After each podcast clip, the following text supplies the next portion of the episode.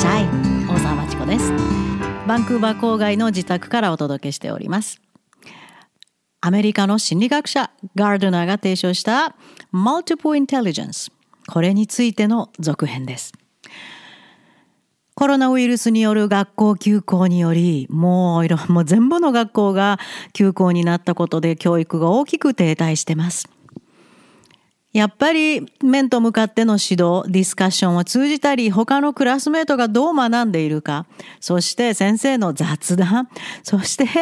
やっぱりみんなと同じ場にいて同じことを共有し学んでいくという、そういう機会がないままの学習はかなり欠けることが多いです。それからオンラインでもいかに動機づけができているか、それによってもう完全な格差が生まれてしまいます。自分から食いついていって、自分なりに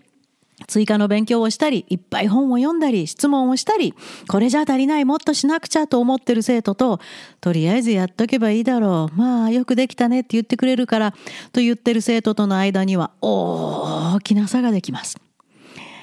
まあ、それも鑑み、コロナ後の教育は大きく変わると思われています。それを絶好の機会と思って利用するために、この Multiple Intelligence、ぜひ皆さんに知っておいてほしいです。Multiple Intelligence というのは、人間のインテリジェンスは、例えば日本の教育制度が測っているような事実をどれだけ暗記できて、そのままを再現できるか、これはね、本当に人間の持っている知的能力のほんの一部分の一部分なんです。アナリティコインテリジェンスと言って、自分の頭の中で分析して、そして分析する能力。その中のほんの一部が単なる丸暗記。それだけを測ってる日本ではいっぱいいろんな人間にはいっぱいいろんな能力持って生まれてきてる。こういう事実があるんです。それを無視してみんなで同じことを測ってる。これじゃあ教育もうまくいかないし日本の生徒たちもやる気が出ないはず。なんでかというとそのガードナーによると人間には8つの大きく分けて8つのインテリジェンスがあります。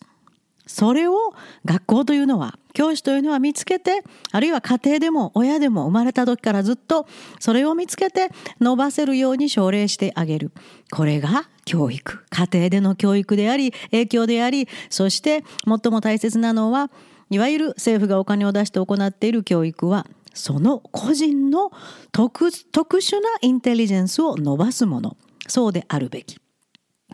これが Multiple, Multiple Intelligence Theory です。アメリカやカナダは20世紀後半にこれによって大きく教育制度が変わりました。ですからカリキュラムでも自分でコースを選べます高校の。これも前に話しましたがそういう訓練のできてない自分のインテリジェンス知らない日本の留学生がいくらカナダの高校にやってきてもコース選択って言ったって何をもとに決めますか？何が簡単だからで決めるんですか？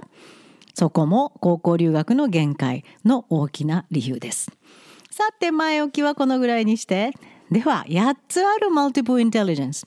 どんなものかを今日はご紹介していきます。自分には何が向いてるかな？考えながら聞いてください。でもとっても大切なのはこれは習いに行ったり親が「ああじゃあここ習いに行きなさい」もう塾漬けになって 塾でいっぱい勉強したりスポーツクラブに押し込まれたりピアノも無理やり習いに行ってなんとなくできるようになった能力を指すのではありません。生まれながらにもうちっちゃい時から普通にやってて自分ってこれ得意特に練習するわけじゃないのに他の子よりできると調子に乗ってどんどんハマっていってそればっかりやるようになってそのスキルがまた上がっていく。これを自分の持っているインテリジェンスと呼びます。習い事塾。無理やりのスポーツ訓練全く関係ないですのでそこはその経験は差し引いて考えてください。では一番最初。Linguistic Intelligence これは言葉を使うのが非常に巧み。そして使い方がうまいし、えー、ここで何を使えばいいかよく分かってる。しかもクリエイティブ自分のオリジナリティを持って文章を書ける。使える。喋れる。そしてここに暗記も出てくるんですが言葉を暗記するのは脳のあるある部分使うんですね。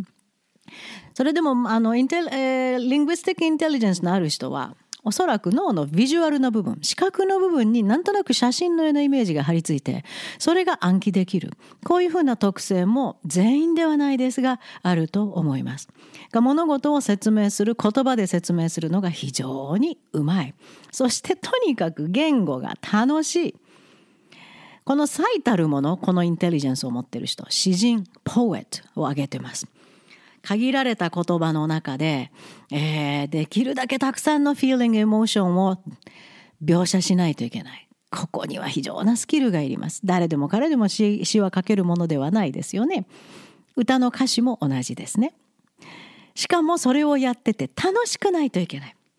で、とにかく読書好き、そして書くのが楽しい、本読むのが楽しい。そういうふうなことをちっちゃい時大きくなってというよりもそうですね。幼稚園ぐらいから小学校低学年ぐらいの間で経験した人は本ばっかり読んでた書くの大好き言葉で話すのが大好き表現するのが大好きリングスティックインテリジェンスがあるかも。大切なことは読んだり書いたりが楽しくて仕方がない。次は Logical Mathematical i n t e これはね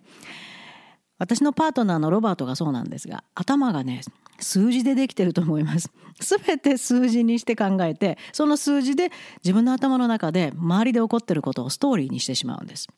周りの抽象的なことを数字ともうとにかく論理とリーズニングで考えていきます。で少しでも論理から外れるともう気持ち悪くてしょうがなくてまた振り出しに戻って考え始めます。もちろんこれはマセマティシャン数学の専門家サイエンティストそしてフィロソファーズ哲学者。哲学は論理ですからね。哲学は何でもかんでも好きなことを理屈づけて言ってるわけじゃなくてあれは完全なリーズニングはい、数学的な論理に基づいて考えるのがフィロソフィーですから。OK どんな事実もきちんと法則にのっとって証明されない限りは認めない。という人この人たちがロジコマテマレコインテリジェンスがあると言えます。とにかくマスロジック考えるのが楽しくてしょうがない。あれ論理的におかしいっていろいろ荒探しをするのが 楽しいと思う人がロジコマテマレコ。ロジカルマテマレコ、ロジコマテマレコ両方使います。ただ日本で行われている数学の授業は単に公式を覚えて当てはめて問題解くだけですのでなかなか日本の教育ではロジカルマテマリコインテリジェンスは外に出てきません。これが出てくるのはそうですねカナダのグレード12のマテマティクスあるいは大学のマテマティクスここに出会って Y を考えるようになってからかもしれません。次がスペシャルインテリジェンス空間を理解する能力空間を見て自分の脳の中でイメージをすぐに作ることができるんです。でそれをまるで目で見てるように脳の中で作ることができるんです。だから向いてる職業はアーティスト彫刻家それからインテリアデコレーターズインテリアデザインですねエンジニアーズアーキテクツ建築家建築家で空間分かんなかったら困りますもんね。そしてとにかくね脳の中でイメージしたものが本当に絵みたいに自分には見えてるわけです。でそれを再現することもできるわけです。例えばね道にはほぼ迷わないこれもこのインテリジェンスを持ってる人の特徴です。それから模型を作るとあっという間にあの説明書きなんか必要ない。あるいは昔箱庭なんて作ったことありますか？もう楽しくてしょうがなくてハマってしまう。で自分で木切れを集めてきて掘ったて小屋とか作ったことありますか？そのあたりそのあたりもスペシャルインテリジェンスの特徴が出てるかもしれません。途中ですが今まで述べた Linguistic Logical Spatial こう全て生まれた時の遺伝子で脳のファンクションが変わってるんですね。その脳のファンクションがどこが優れてるかによって自分のギフトがインテリジェンスが出てくるわけです。ですから最初にも言いましたように塾に送られたり習い事ばっかりやってなんとなく分かるようになったは決して生まれながらのインテリジェンスとは言えないのは注意しておいてください。さて他のもそうですよ。他のも全部脳のファンクションが違うから。この3つだけではなくて。さあいっぱいあるのであと1ついけるかな今日は。次はバディリーキネステリック要するに体をコントロールできる能力。インテリジェンスなんですよこれも。はい。身体的な能力のことです。自分の体がどう動くかどうすればこういうふうな動きになって周りからはどう見えるかというのを自分で理解してる。はいこのためにはこんな動きをしようというのが脳の中でちゃんと理解できるインテリジェンスです。えー、そしてもちろんダンサーズそれから運動選手外科医外科手術をする場合も自分がどう指がどう動くとどうできるかわからないといけないので surgeons になる人は bodily kinesthetic intelligence 絶対必要です。自分の指がどう動いてるかわからない人に手術されたくないですもんね。それともちろん俳優絶対必要です。ここまで来てお分かりかもしれませんが、bodily kinesthetic intelligence、誰でも彼でもがなれるものではないです。俳優なんか誰でも彼でもなれるもんじゃないです。綺麗だからって女優になれるもんでもないです。親が外科医だからって外科医に、まあ遺伝子あるかな。あの外科医は儲かるからってなるものではありません。もともと能力のある人がなる。そこで社会に貢献できるということ。